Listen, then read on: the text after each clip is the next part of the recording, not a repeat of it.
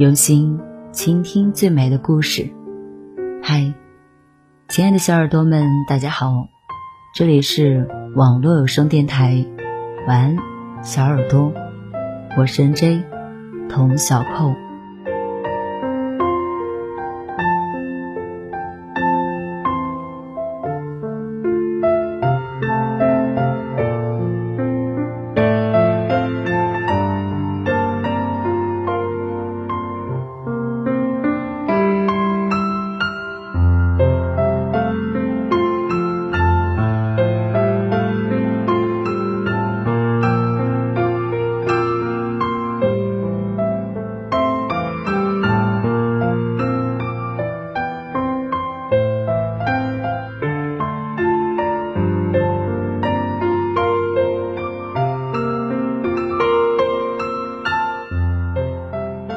张信哲《爱的证据》中有这样一句歌词：“整颗心除了你，怎还能容得下谁？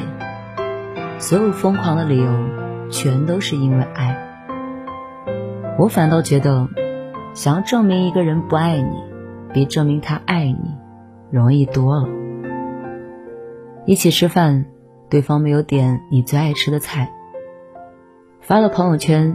对方没有第一个评论点赞。生理期，对方没有为你准备红糖水。情人节，对方没有发五二零的红包。平时从来没有开口说过我爱你。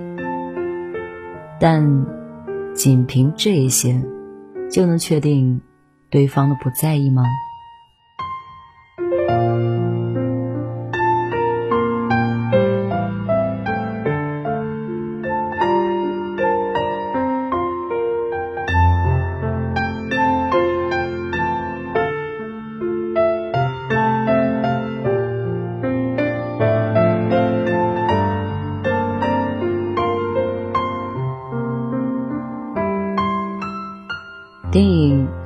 巴黎》中有这样一个桥段：马修对伊莎贝拉说：“我爱你。”伊莎贝拉回应：“我也非常爱你。”对此，马修很不开心，觉得每一次都是他主动示爱，他渴望被爱，而不是被，也非常爱。伊莎贝拉看着恼怒的马修，一脸的压抑，然后认真的说道。当一个人真正需要爱的时候，并没有爱这种东西，只有爱的证据。如果急着寻找一个人不爱你的证据，必然把对方逼得寸步难行，自己也会怀疑这段感情的意义。双向奔赴的前提是两个人一起使劲儿，但不是一个人使劲儿爱，而另一个人使劲的拆台。最后，搜证失败，给感情下了死刑。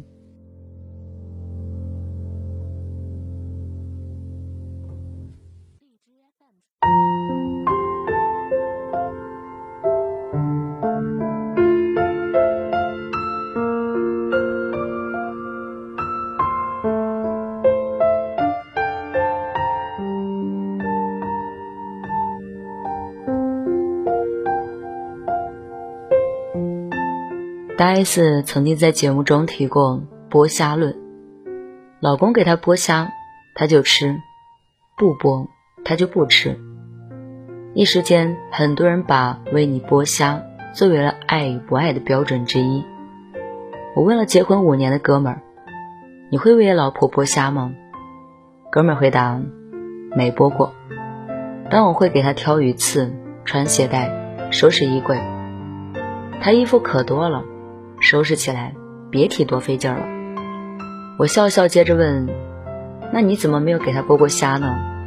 哥们儿耸耸肩说：“因为他不能吃虾，会过敏。”一个标准能不能适用于所有的爱情呢？答案显然是否定的。跟不同音律的人去听音乐会，浪漫吗？和不吃辣的人去涮重庆火锅，甜蜜吗？给对虾过敏的人剥虾吃，那叫爱吗？大 S 拿剥虾说事儿，是因为她觉得这件事情很幸福。就像霍思燕说杜江帮她涂人参霜，孙俪说黄磊给她做饭，这些都是他们自己觉得非常幸福的时刻，才会拿出来讲。有些男人可能一辈子都不会给你剥一只虾，记不住你的生理期，对下厨也一窍不通。但是他一定会用自己的方式，去爱你，疼你。哪怕是接你下班，背你下楼，给你系鞋带，对你温声细语。可能没有人告诉过你这是爱的证据，但这些点滴，却都真实发生着，并且，只为你。感情里啊。愿意做的才是爱，应该必须做的，多半都成了伤害。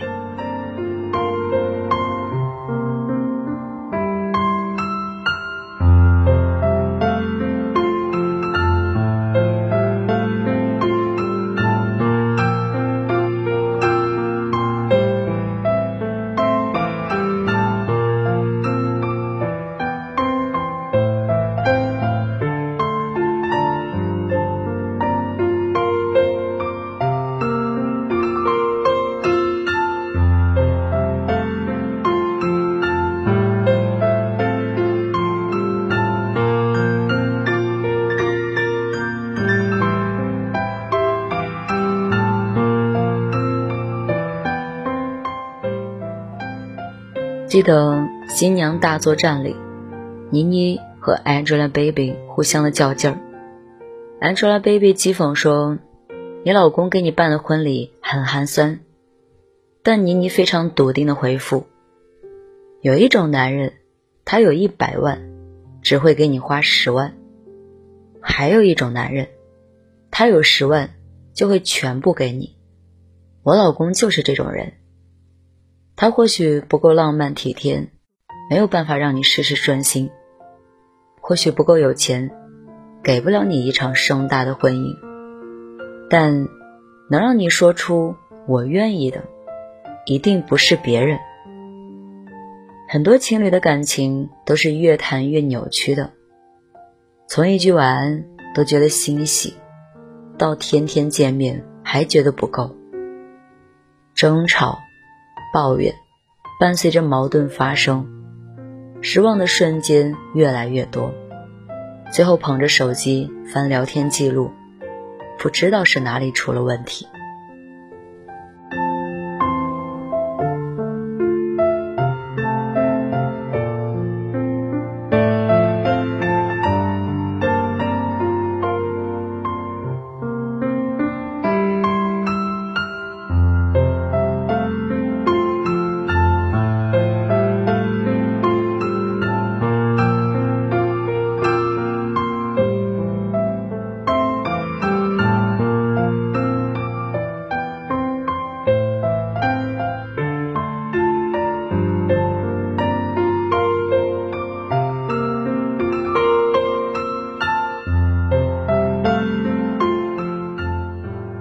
其实，恋爱本身就是分阶段的。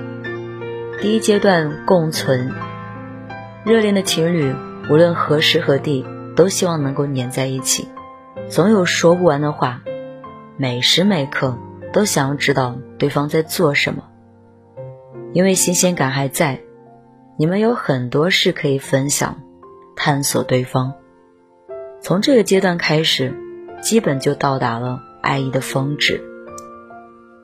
第二阶段，反依赖，感情进入稳定期，该分享的都分享的差不多了。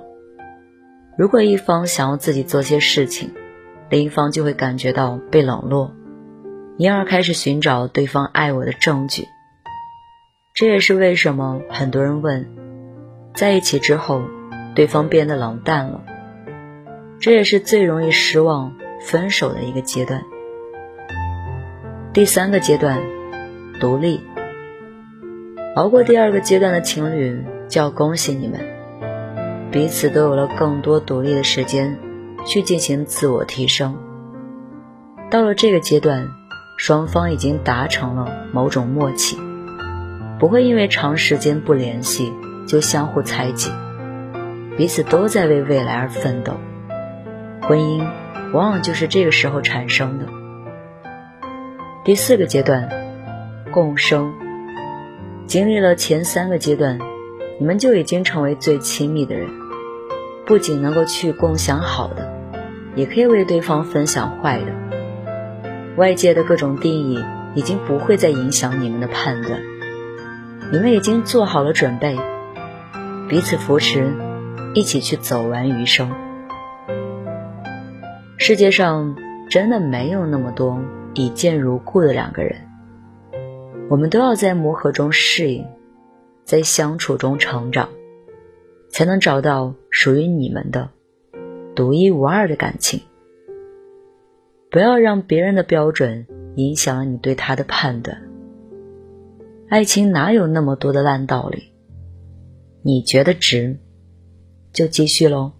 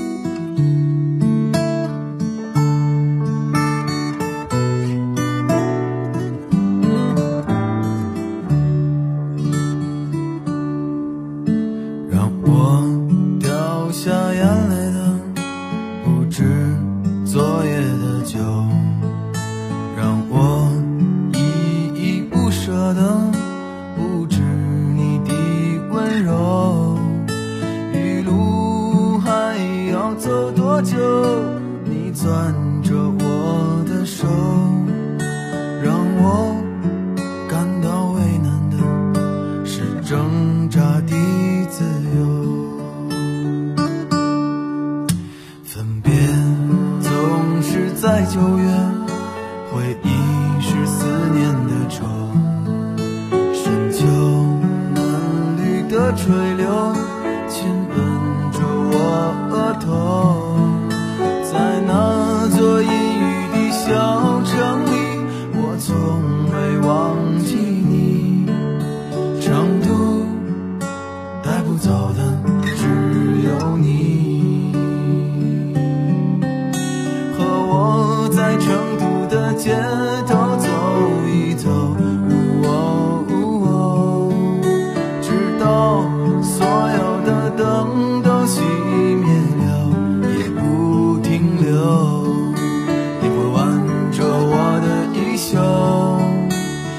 把手揣进裤兜，走到玉林路的尽头，坐在小酒馆的门口。